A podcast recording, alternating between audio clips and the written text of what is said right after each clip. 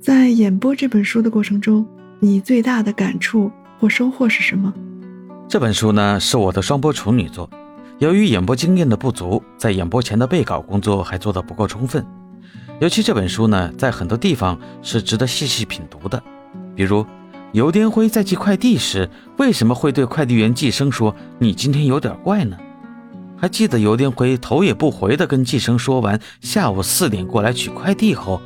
抬头看寄生的时候，寄生已经跑没影了吧？都说铸剑师会以精血开启所铸之物的灵性，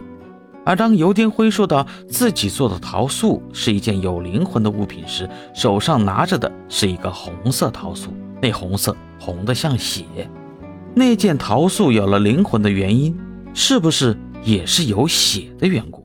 是不是正因为寄生发现了尤颠辉的一些秘密，所以表现的有点反常？尤颠辉那句看似随意的话，会不会使得寄生怀疑尤颠辉已经发现了自己知道他的秘密，所以才表现的有点奇怪？最后，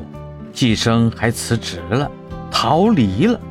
这才有新任快递员直接接手寄生曾经管辖的片区的情况。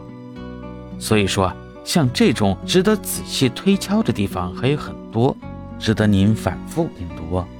那么，丹丹老师在演播这本书的过程中，最大的感触或收获又是什么呢？嗯，我最大的感触就是这本书太好哭了。从第二十四章开始到第二十九章，录主述的时候，我就开始止不住的流眼泪。嗯，如果大家仔细听的话，能够听得出来，有些地方。鼻音还是很重的，那些地方就是我好不容易忍住不哭了，才坚持录下去的。最近这一个月，录制这本短篇悬疑言情故事，为了苍慈，为了鼠来，我有时候总是会莫名的感到心酸，因为双播了由听见世界说原创的这本《如果相爱是一场生离死别》，